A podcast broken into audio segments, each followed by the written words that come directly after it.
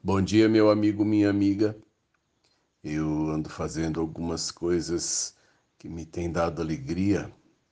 Um deles é, é um encontro às terças-feiras que nós batizamos de Conversando com o Pastor. E nós às vezes sentimos necessidade de conversar sobre a nossa fé.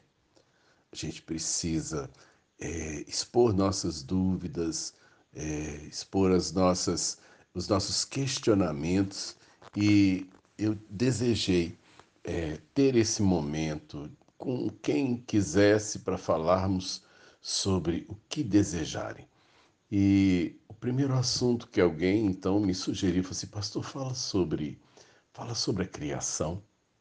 E eu já fiz quatro encontros a respeito do assunto. Na última, na última quarta-feira, na última terça-feira, nós falamos então a respeito da criação da mulher. Essa história de costela, que Deus tirou uma costela, fechou o lugar com carne. Essa história de que lá estava escrito que não era bom que Adão estivesse sozinho e que faria uma companheira idônea. Tratamos a respeito dessas coisas e eu procuro e tenho né, buscado fazer uma análise não só bíblica, mas agradeço a Deus o privilégio que tive de ter cursado é, a biologia, de ter estudado, de ter visto pelos olhos da ciência dos homens os mesmos temas que eu olho pelas perspectivas da Bíblia tem procurado então conversar um pouco a respeito. Eu sei que a Bíblia não é um, um livro de ciência, não é uma enciclopédia Barça, ela é um livro de fé. Eu sei que os textos que eu tenho analisado são textos que têm quase 4 mil anos de idade e que, portanto, a ciência mudou profundamente nesse tempo mas eu não tenho buscado aqui justificar a Bíblia e dar a ela uma fundamentação de ciência. Eu sou um homem de fé. Eu escolhi acreditar, mas a nossa fé não pode ser cega. E eu achei interessante nessa última terça, e te convido depois a, a olhar, é uma horinha só de palavra, de conversa, nós falamos então sobre a criação da mulher. E eu acredito, né, acredito mesmo que Deus fez uh, um ser muito especial. Deus fez alguém muito especial.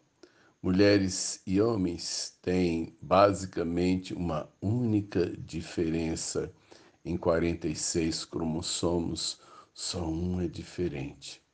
Portanto, aquilo que nos faz humanos, aquilo que nos faz é, é, é, pessoas, é basicamente a, né, a maior parte do conteúdo genético que trazemos.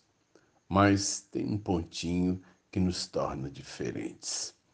E as mulheres, é, Deus as fez de uma maneira realmente especial. A criação do homem e da mulher, a descrição é, cheira muito para a, a, a, a maioria de gente que não é de igreja, cheira a lenda. Mas eu acredito que Deus fez, de alguma forma, alguma coisa especial. As mulheres são especiais. E na palavra de terça-feira, eu falo a respeito de como Deus define né, a questão do gênero masculino e feminino e a mulher, portanto, ela é o chamado sexo homogamético, ela é o XX, e o homem é o sexo heterogamético, o XY.